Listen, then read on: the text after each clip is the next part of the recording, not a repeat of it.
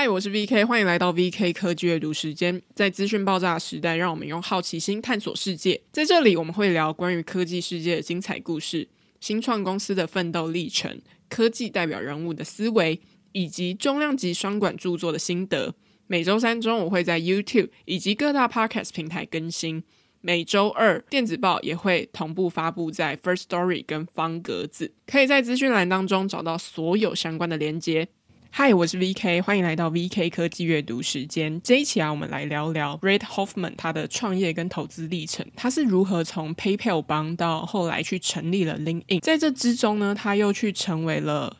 老牌创投 Greg Luck 的合伙人。之中为什么会有这样的转变呢？我们今天都会来聊到，除了聊 Hoffman 的创业者跟投资者这两个重要的角色转变之外，我们今天也会谈到几个问题，就是说为什么 Hoffman 他是戏骨科技圈很重要的人物？那我更喜欢称他是戏骨的人脉王，为什么呢？这边可以稍微简单的跟大家介绍一下，因为你基本上可以在矽谷的重要科技公司看到他的身影，比如说他在非常早期的时候就加入了 PayPal，后来他去成立了 LinkedIn 嘛。这也是大家比较熟知他的一个身份，就是他是 LinkedIn 的共同创办人，或是呢，他参与了 Facebook 跟 OpenAI 的早期投资，他算是这两家公司的早期投资人之一，甚至呢，他在加入 Great Luck 之后呢，他的第一笔投资案就是 Airbnb，所以基本上在戏谷非常重要的科技公司都有 Hoffman 的身影，所以我就觉得他完全就是一个超级戏骨人脉王的代名词。总之呢，他可以参与这么多，而且都是深具影响力的投资案或者是公司的历程，我想他一定有一些在关系经营啊，或是建立人脉上面的独特之处。所以我们今天也会来分享他背后会是怎么样去建立人脉啊，或是他对于人际的连接有什么样子的想法。当然，我们要聊一个人，不能只是从一个角度来聊。需要借助别人的眼睛，才可以看到一个更全貌的样子。所以，我们今天也会聊到说，曾经跟他共事过超过一万个小时的同事，从他身上当中学到最重要的事情是什么？还有我从他身上学到的事情是什么？因为 Red Hoffman 是一个非常喜欢写书、写内容，甚至有做 podcast 的一个人。你要获取他的智慧，你要获取他的想法，是一件很容易的事情。那我大概有两年、三年的时间都一直在关注 Red Hoffman 这个人，他的内容啊，他的书，所以当然有一些我觉得很不错的地方，而且我也有真正去实践，所以也可以跟大家分享一些想法。接着呢，就来进入闲聊开场啦。有两件事情要跟大家分享，第一个就是如果你是付费电子报的订户的话，我下个礼拜会休息一周，就是因为刚好春节假期嘛。再加上一月的时候写了五篇，然后我觉得整个人有点 burn out 的状态。这大概也是我写电子报一年多以来第一次的休息。因为电子报休息的原因，所以 podcast 就不会有讲一些公司的故事，因为通常电子报跟 podcast 是联动的。但是呢，我有提前先录了一集 podcast，是在大概回顾我这半年的一些历程。我找了一个朋友来跟我聊这件事情，那他就会放在过年当做电档这样子。大家有兴趣的话，欢迎去收听。大概会是在下个礼拜三的时候才会上架。那第二个的话，我就是想要分享一个，虽然是一件很小很小的事情，但是我觉得还蛮暖心的。上个礼拜的时候，我刚好跟朋友录完 podcast 嘛，就是过年电脑 podcast 之后，反正我们就去吃饭。当我们各自要说再见的时候，这时候我就注意到后面有一个有点像是视障者的人，但是因为我那时候就是晚上有点。昏暗，所以其实我不太能确定，是因为我看到有类似像是导盲杖的棍子，但因为它的导盲杖不是我们一般看到的那一种黑色的导盲杖，它就是一直在就是碰地面嘛，有时候会去撞到店家的那种阶梯，所以就会发出声音。然后那时候我在的那个地方啊，它是它的马路是没有红绿灯的。我看那个方向是他，他要过那个马路，但是我觉得很危险，就是因为没有红绿灯，所以就没有一些声音的线索。所以我后来就是跟他说，我可以就是带你过马路这样子。然后我就跟他讲了之后呢，他就问我说：“诶，有没有车？”然后我就跟他说没车，但是我实在不放心，所以我就陪他过了这个马路。然后大概过到中间的时候，他就突然跟我分享说，他会回答比较慢，是因为他在算这个步数。他说，因为这个马路有三十步。他在跟我讲话的同时，他在算说他现在走到第几步了。那他算这个步数的原因，是因为我们很熟悉，比如说台湾的那人行道会有会有一点点是有原始，然后会有一些是它是整个跟马路连在一起嘛。那他是要找到那个原始的地方，为什么要找到这个原始的地方呢？也是他说了我才知道，就是他要找到那边，然后他他停在原石旁边的时候，他就再继续拿导盲杖在扫地面，然后因为看起来像在找东西，但因为我不知道在找什么，他就跟我说他要找到路灯杆，然后我那时候想说，诶，为什么要找到路灯杆？然后他就接着说，因为路灯杆的旁边有导盲砖。那时候才发现，哎、对耶，就是原来导盲砖在路灯杆的旁边。那那个马路，我大概过了二三十次，我从来都没有发现这件事情。后来要离开的时候，就就是就看着他到导盲砖上面，那我才后来才离开。然后他就大概跟我说了三四次的谢谢，但其实我才应该要谢谢他。就是如果我没有做这件事情的话，我就不会知道说那个我过了二三十次的马路，他要走三十步才会到路灯杆的旁边有导盲砖。我觉得这件事情虽然就是一件很小，但是我觉得是一个很温暖的事情。就是我自己从这件事情学到蛮多的。就是很多时候我们会觉得有些事情是很理所当然啊，包含你的身体健康啊，或是包含一些很方便的事情。但实际上是你透过不同人的眼睛去看到的时候，或是透过不同人的经验去看到这件事情的时候，很多事情是没有这么理所当然的。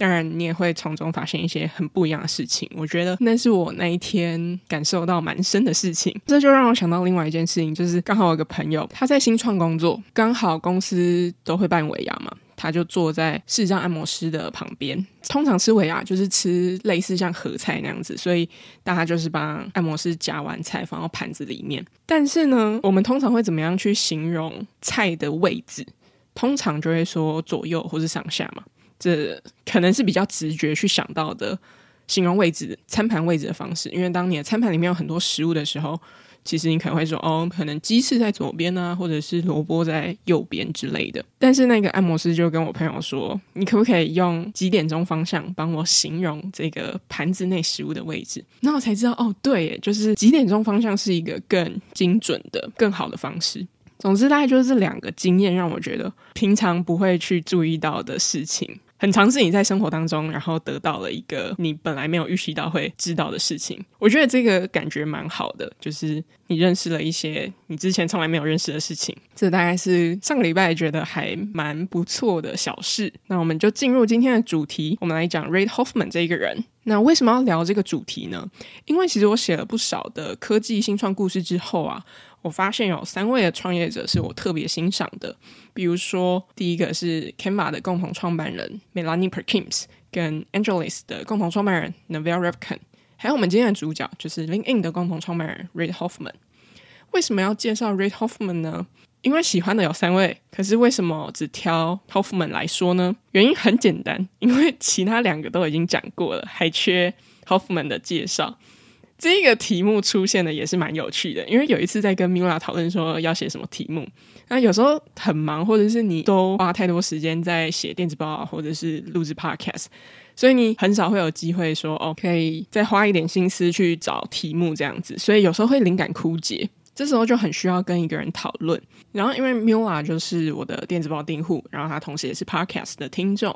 所以我猜那时候他可能刚听完 Podcast，他就说：“哎、啊，你这么喜欢。” Hoffman，你为什么不写他嘞？我当下听到啊，想说对耶，我竟然忘记我的人生偶像，怎么可以？所以就在过年前的时候，决定把他放进来到我的题目里面。当然，这也让我想了一下，是什么样的原因让我特别喜欢这三位的创业者？后来我发现有几个共通点。第一个就是他们通常都不是相关背景出身，除了 Ravikant 之外呢，比如说 Red Hoffman，他是哲学系的背景。Melanie Perkins 呢，则是学习传播学、心理学，还有商业。所以跟设计其实也没有太大的关系。除此之外呢，这三位创业者他们都非常喜欢写部落格或者写书，内容非常多产，所以让人有很多的机会可以去更认识他们。我觉得最重要的事情是，你可以在这些内容当中找到一些值得复制的想法。我自己是从这三位创业者当中学习到很多，然后他们也影响我很多。我自己是非常欣赏，因为有时候你可能会想说，诶，原来竟然可以这样想哦。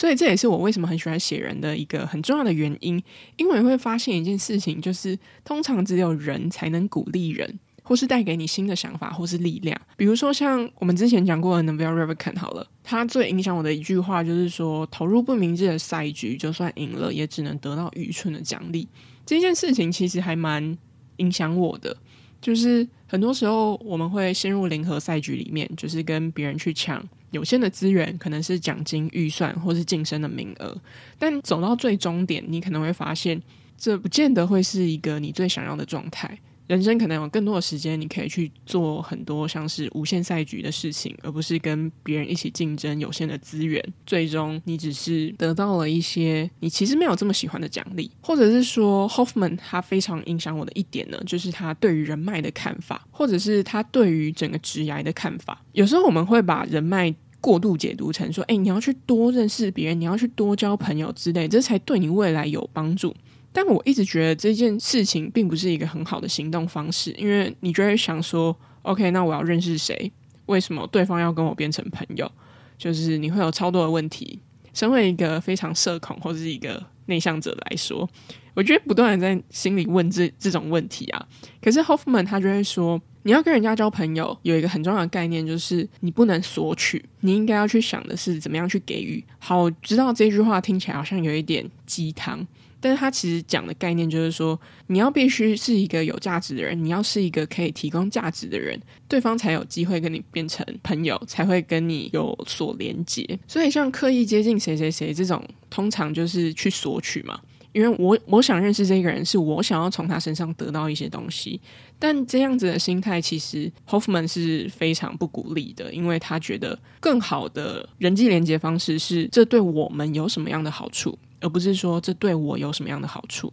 所以这也是我觉得 Hoffman 最厉害的地方。但呢，这三位创业者有一个很重要的特点，这也是我觉得 Hoffman 最特别的地方，就是他们对人都很关心，他们也都很在意人，他们都很相信人可以改变一些事情。像是 Hoffman 在他的投资理论啊，就非常强调人的重要性。他认为人是大于市场或是产品技术有多好这一件事情，它是最重要的。这时候你可能会想说，诶，有谁不关心人呢？嗯，其实是有的，因为每一个创投者的投资理论都不太一样，这背后又牵涉到了每个人有的价值观啊，跟经验也都不太一样。比如说像 A 十六 Z 的共同创办人 Mark Anderson，他就觉得说，伟大市场是最重要的，市场大于一切。即便你有很好的团队，你是一个很棒的创业者，都比不上这个题目到底有没有市场。当然，我觉得每一个创投者或是投资人，他们对于不管是市场或是人的看法，或者是整个投资理论的看法，都一定会有一些差异。所以，我认为这也是他们会投出很多不一样的公司的一个原因。但比起 Anderson，我更喜欢 Hoffman 的原因，是因为他更强调人的重要性，或者是更强调人的那一种潜力，是跟我在做 VK 科技阅读时间这件事情比较接近的。就是我们其实都会谈很多的人，我们都会谈很多这个人怎么样解决问题。比如说啊，像我们过去有聊过 Airbnb 这家公司嘛。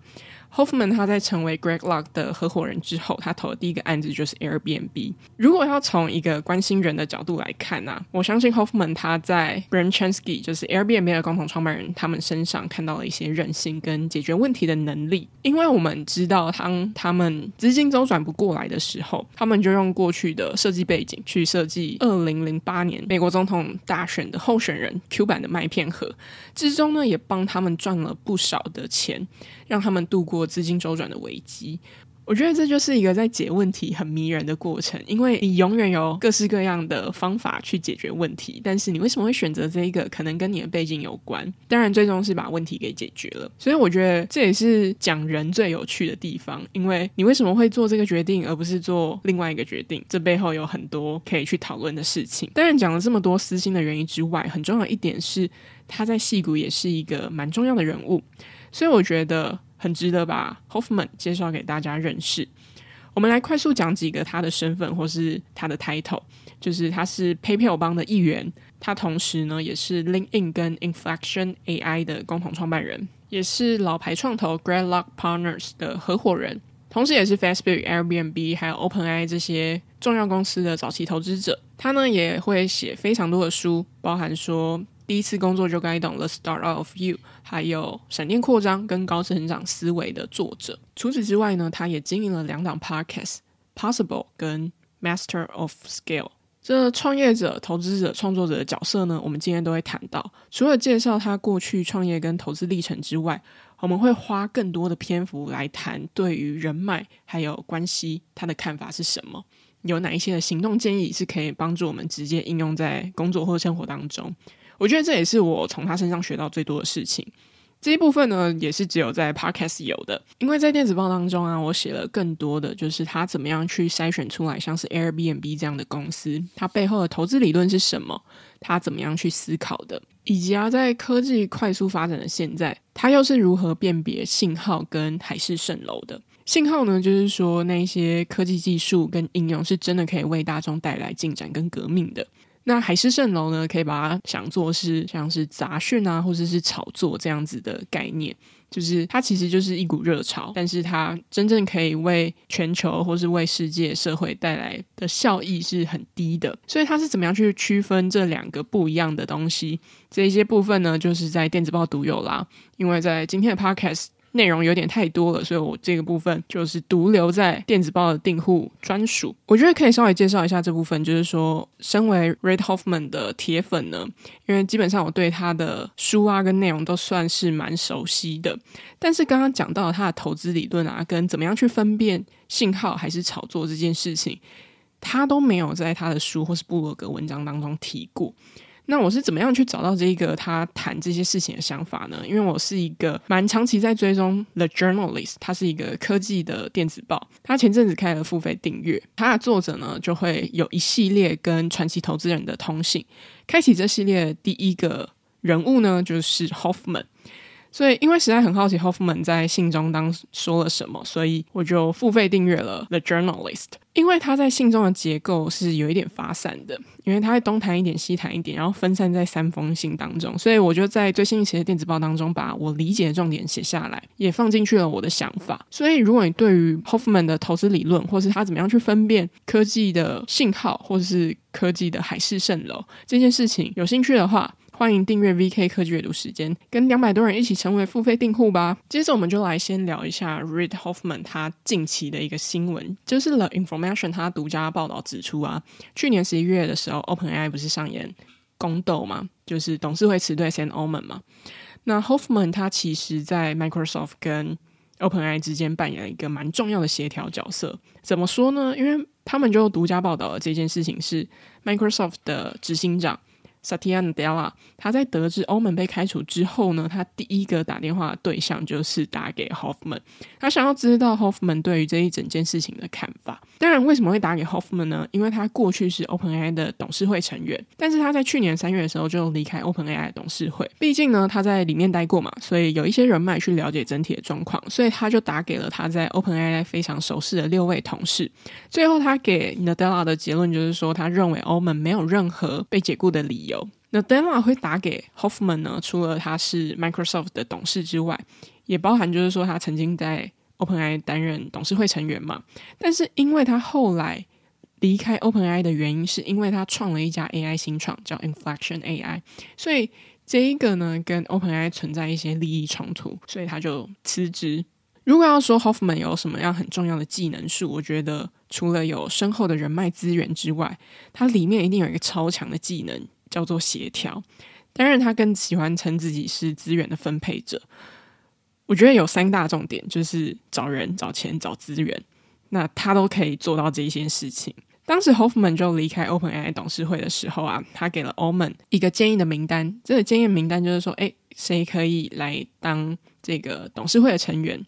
其中一个呢，就是目前 OpenAI 的董事长，也就是 Salesforce。的前共同执行长叫做 Brad Taylor，所以其实不难看出来 Hoffman 在 OpenAI 的一些影响力。当然呢，能够深受 Nadella 的信任，在第一时间联络他，我觉得都可以知道说 Hoffman 他在 OpenAI 跟 Microsoft 的。影响力，还有他协调人脉跟资源的能力，我觉得呢，这边也可以说一个 fun fact，就是 Hoffman 创的 LinkedIn，他在二零一六年的时候被 Microsoft 给收购，当时就是 Nadella 的任内完成的，所以我想他们多少也是有一些交情在的。如果说要给 Hoffman 几个关键字的话，我觉得会有对人很好奇，善于建立人脉，兼具人文跟科技主义者。当然这些事情呢，跟他的求学背景有关。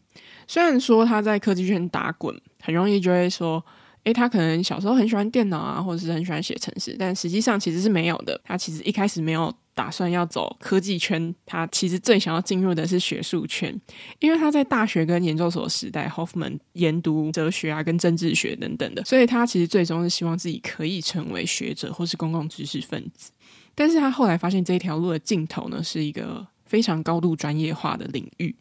因为他论文最后可能只会给几十个人看。这一件事情呢，跟他想要为数百万人带来影响的愿景是有蛮大的落差，因为能够为数百万人带来影响这件事情，通常来说只有科技可以做得到嘛。再加上当时呢，Hoffman 有蛮多的朋友都在科技业，尤其有不少的朋友在 Apple，所以这也开始让他有了一些想法，就是说，诶，是不是他应该要进入科技业？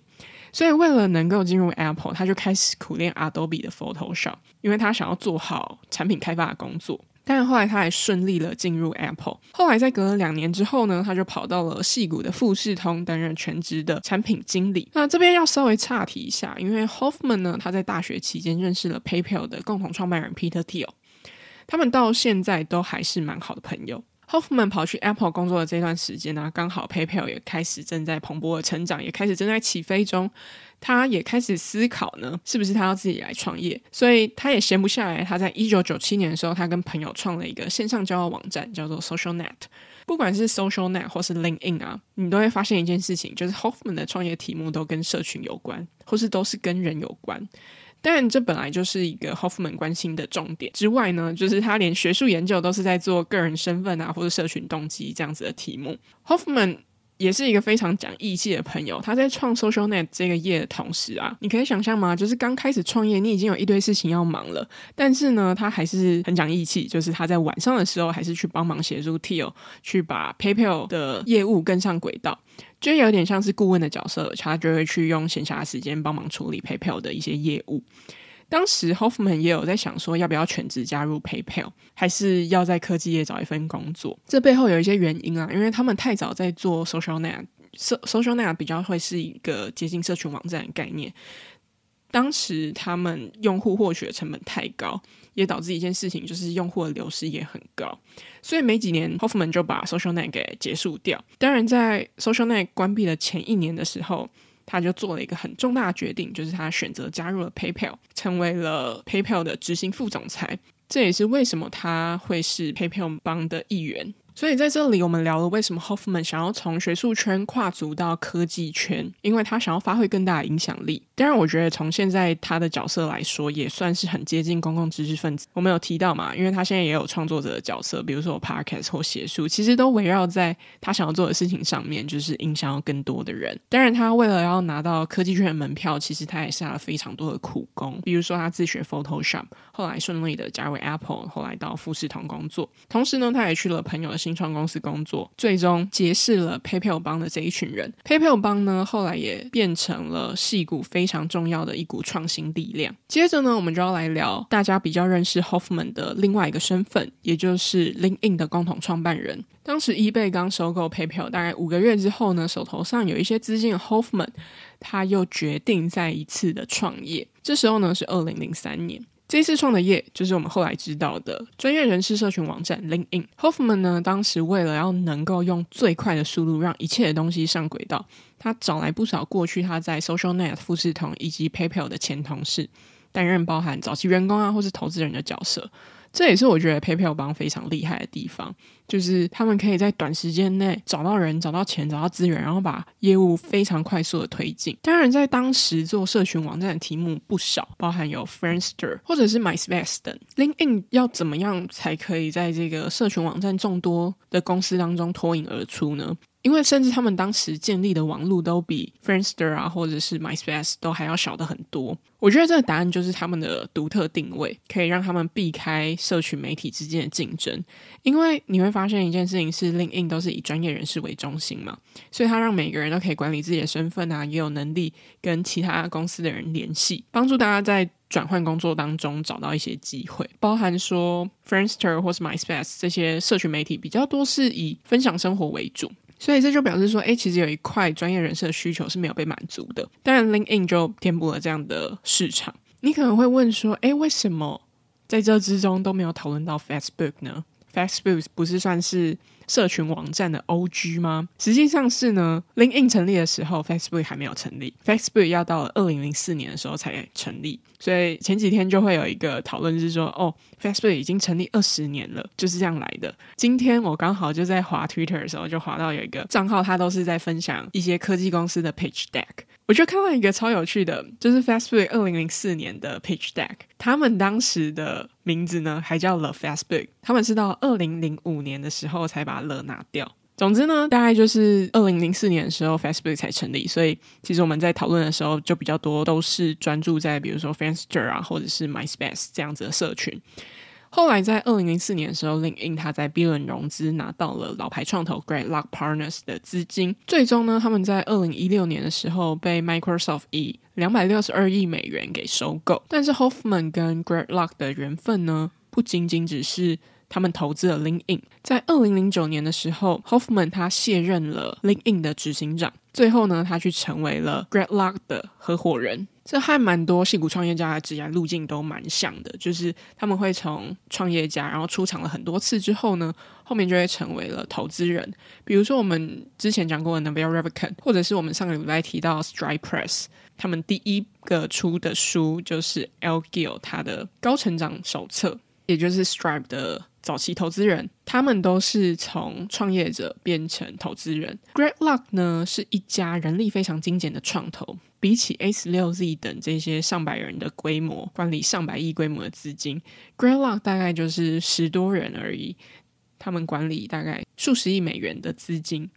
整体来说，它的量级就是比这些，比如说像 A 十六 Z 啊，或是红杉这类创投更小型一点。但是呢，他们投的产业其实也蛮多元的。也参与很多知名科技公司的早期募资，包含说他们过去参与 Facebook 的 B 轮啊，或者是 Dropbox 的 B 轮，还有 Figma 的 A 轮。他们投资的领域都还蛮多元的。Hoffman 呢，他成为投资人之后，他找出了一张非常漂亮的成绩单，就是他投资了 Airbnb 的 A 轮，最终 Airbnb 以四百七十亿美元 IPO。这边可以提一个有趣的故事，就是他们在二零一五年的时候啊，Greylock 开始布局 AI 领域。虽然我们现在都会很熟悉，就是 AI 超红的，但是你可以想象嘛，他们在二零一五年的时候就开始布局，而且从自驾 AI 垂直应用到一些机器学习的领域都有。这个时间点很有趣。因为二零一五年也是 OpenAI 成立的那一年，Hoffman 呢刚好是 OpenAI 的早期投资人。Altman 呢，他在刚开始的时候就有直接联络 Hoffman，问他说：“诶，要不要投资？”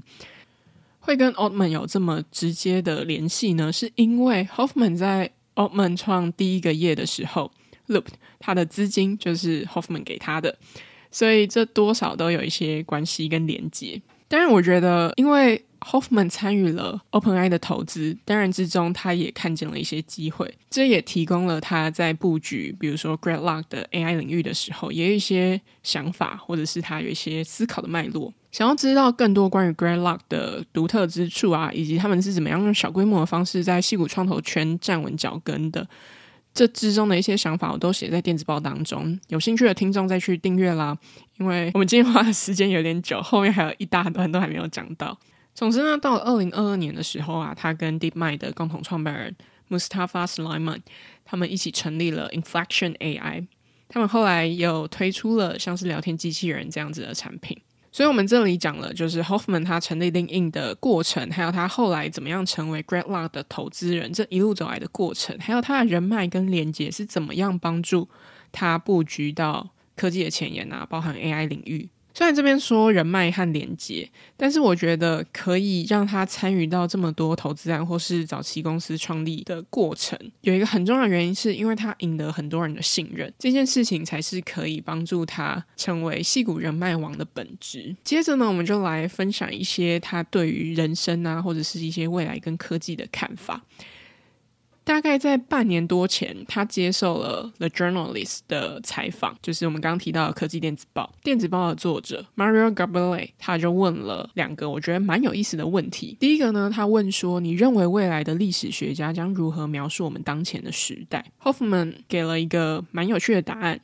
他说：“雨过天晴前的风暴。”他就说：“我们正处于一个动荡不安但充满希望的时期。”他相信随着科技的进步跟人文的提升，更美好、更和平的未来。我觉得，因为这一个电子报的采访是在半年多前的时候发的，所以我们必须要把时空背景拉到半年前。所以白话一点来说的话，就是因为当时大家都在讨论 AI 会不会取代人类的工作啊等等的。虽然到现在都还是有，就是对于新科技的出现，总是会有一些巨大的变动跟革命。那 Hoffman 的看法就是说，长远来看，新科技会为人类带来更多的机会和进步，只是在抵达那里之前会有很多的波动。我觉得这个答案跟我们之前聊过的 A16Z 共同创办人 Mark Anderson 他的科技乐观主义宣言有蛮接近的地方，就是本质上来说，他们都是科技乐观主义者，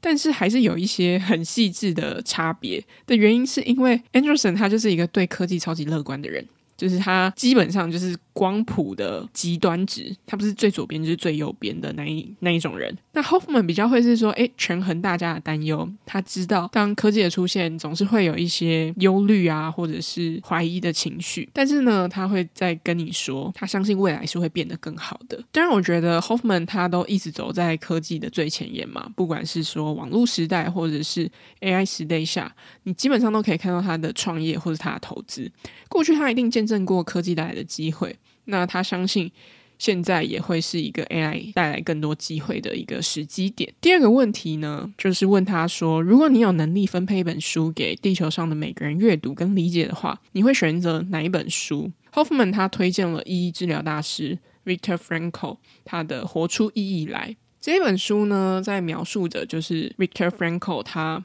曾经被囚禁在纳粹的集中营。忍受了各种非人的虐待啊，最终生还的故事。Hoffman 认为说，在难以想象的痛苦跟不人道的情况之下，绝望是完全理性的反应，但是人还是可以找到有弹性的方法。他就说，关键是要对于未来保持希望跟目标，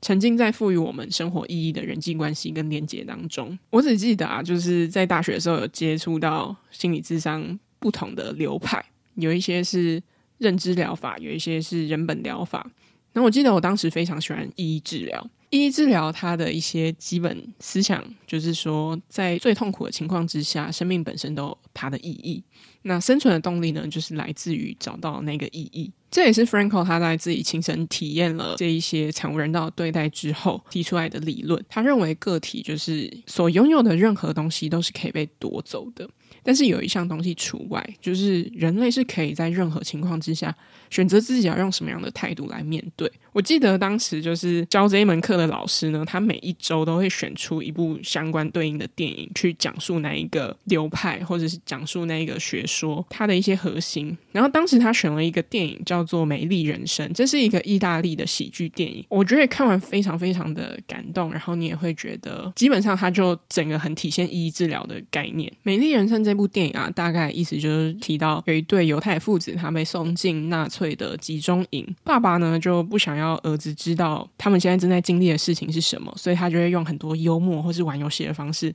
跟他儿子说：“诶，我们现在在面对得到的事情呢，其实就像游戏一样哦。所以你先要跟我一起破关。但实际上就是他们所正在经历的事情非常的残忍，包含说送到毒气室啊，或者是他的爸爸被。”抓到的时候，要执行枪决的时候，他都还在跟他儿子玩游戏，试图就是不要让他的儿子有一些阴影。所以这本质上是非常接近 Frankl 他所说的意义治疗概念，也就是选择自由。Hoffman 他在这里提到了人际关系的意义跟连结嘛，这也让我想到二零二二年的时候，Hoffman 跟 o m a n 在 Grad Lock 有一个论坛当中，观众呢就提了一个问题，就是说在未来有什么事情是不会被 AI 改变的？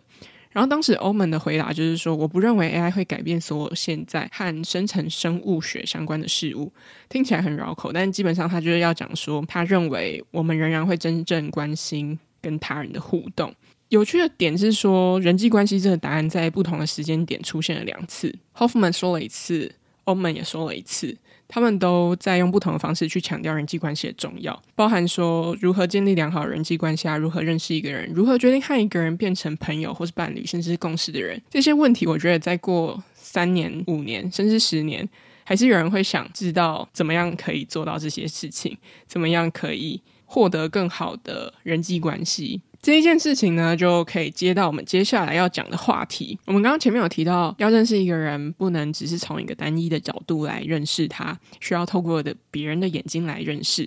那这一个人的眼睛呢，就是 Ben Casnocha，他是 Hoffman 的幕僚长。他在布洛格当中写了一篇文章，就是说他跟 Hoffman 工作一万个小时，他学到了十六件事情。这十六件事情呢，我想要分享两个我还蛮有共鸣的内容。基本上，他就是在说怎么样建立好的人际关系，或者是更白话一点来说，如何建立人脉。这一直都是 Hoffman 讨论的主要话题之一，也是我想要花一点篇幅来介绍的内容。第一个呢，他就说要获得成功的人，或者是有权势的人注意，最佳的方式是提供帮助。Casnocha 他就说，他身为幕僚长，他都会审核成千上万的请求，这些请求呢，都是希望得到。Hoffman 的时间、注意或是资金，但你会发现一件很惊讶的事情，就是很少有请求者会提出帮助 Hoffman 做某一件事情。他说有趣的事情啊，就是很多请托或者是要求都是拜托 Hoffman 给他们一个机会，当然 Hoffman 有时候会很想要单纯的帮助他们，所以这时候他就愿意帮，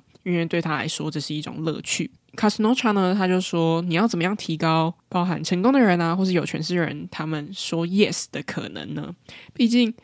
要 Hoffman 帮忙的人太多了嘛。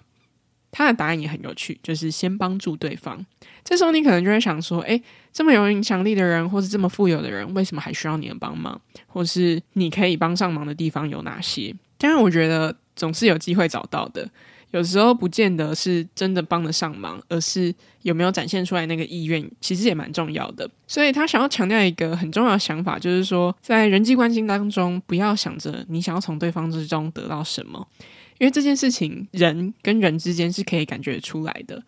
就是不要单方面的去索取，而是去想想看，说这对我们有什么好处，不是说这对我有什么好处而已。如果要浓缩成一个行动建议的话，他就是说尽量的去帮助别人，不管对方是谁，这一个方式通常都会很有用。第二个呢，他就是说能力跟信任。哪一个重要？答案就是，即便能力要选择更差一点的人，也不要在信任度上面做退让。他就提了一个情境问题啊，他就说：“诶，你想要跟朋友一起创业吗？如果在所有条件都相同的情况之下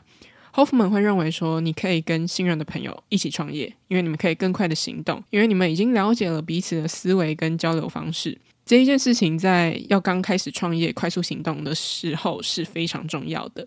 可是，如果今天当条件不一样呢？就是你有一个很信任的朋友，信任他的程度呢非常高，但是他的能力只有七分；跟一个陌生人，他的能力有九分，但是你对他信任程度没有你朋友高。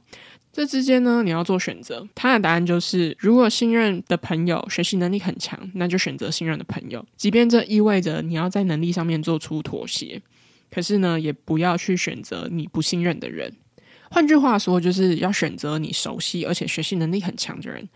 跟他合作，而不是选择你不认识但更有能力的人。Casnocha 他就说，在很多任务当中啊，他可能不是世界上最合格的人，甚至不是 Hoffman 人脉当中最合格的人。可是他们可以共事这么久，是取决在他们非常信任彼此，而且他们对于彼此的一些优先事项啊，或者是价值观都是蛮了解的。所以我觉得这就很完美的说明这个想法的。例子就是说，如果在能力跟信任之间要做出一些退让的话，宁可是在能力做出退让，也不要在信任做出退让。最后呢，来分享一下 Hoffman 是怎么样影响我的。其实他有一个是在专门谈如何找人、找机会。那这个部分呢，是我真的有试过，而且我觉得还蛮有帮助的，可以跟大家分享三个步骤。第一个呢，就是保持好奇心。他就是说，当你很想要知道为什么，或是觉得什么事情特别有趣的时候，通常你就可以用这一件事情当做认识别人的问题，因为你一定有一些只有你才会好奇的事情，或是只有你才会想要问的问题。所以把这些问题给记录下来，接着呢，试着去问别人。因为光有问题是没有用的，你必须要有一个第二步的行动建议，就是主动出击。比如说在会议啊，或是活动当中，找出一些你认为觉得很有趣的人，主动找他们聊聊。之前呢，比如说参加一些活动的时候，会要自己去试着认识其他人。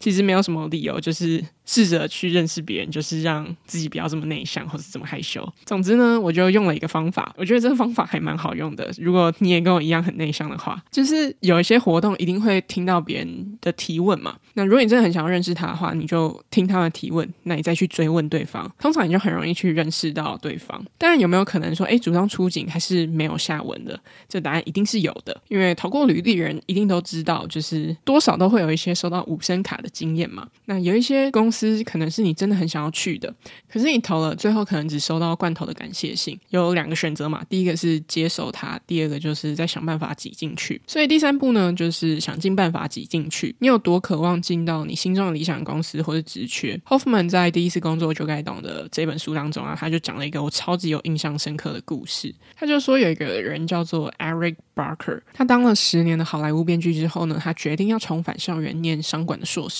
但是很不巧的是，他在快要毕业的时候，刚好遇到全球经济崩盘，所以这也让他在求职频频碰壁，有将近半年多的时间。所以后来他就决定在 Facebook 上面刊登广告，他就把自己刊登上去，然后就是锁定在 Microsoft、Apple 这些公司的用户，来帮忙他去取得一些面试的机会。结果呢，真的有很多人陌生人鼓励他帮忙他，之中他也收到了 Microsoft 的招募信，但后来他选择了一家影片设计公司就职。他就把这段经历打成了一个比方，就是说，人资部门就像三百壮士里面的士兵，他们按兵不动，没有权利说好，但是有很强大的力量说不。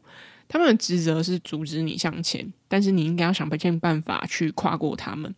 让人帮你介绍可以说好的人。我觉得这个比喻超级贴切，因为不管是在求职，或是像我现在在做 VK 科技阅读时间，一定会收到很多的不，或是收到很多的拒绝。但我觉得这件事情没关系，就是你可以再找出更多的方式去找到会说好的人。你要做的事情就是不断的去敲门，然后要找到帮助你。可以帮你介绍的人这件事情其实没有很难，就是可以打开 LinkedIn 啊，敲对方讯息，或是直接写信给对方，或是参加职涯博览会等等，有各式各样的方式，你都可以找到会帮你介绍，甚至是可以说好的人。那这些方法我都用过，虽然不能说百分之百有效，但你会发现自己还可以做的事情有超多超多的，不是只是被动的等待，而是你可以主动的出击。这边可以分享一个我印象蛮深刻的事情是，有一次我第一次写 cold mail，就大概前几年。的时候，我想要转职，然后我写信给了一个咨询业的前辈，然后因为那是我第一次写，所以我没有预期前辈会回我，然后因为从来没有做过嘛，所以就蛮怕被拒绝的。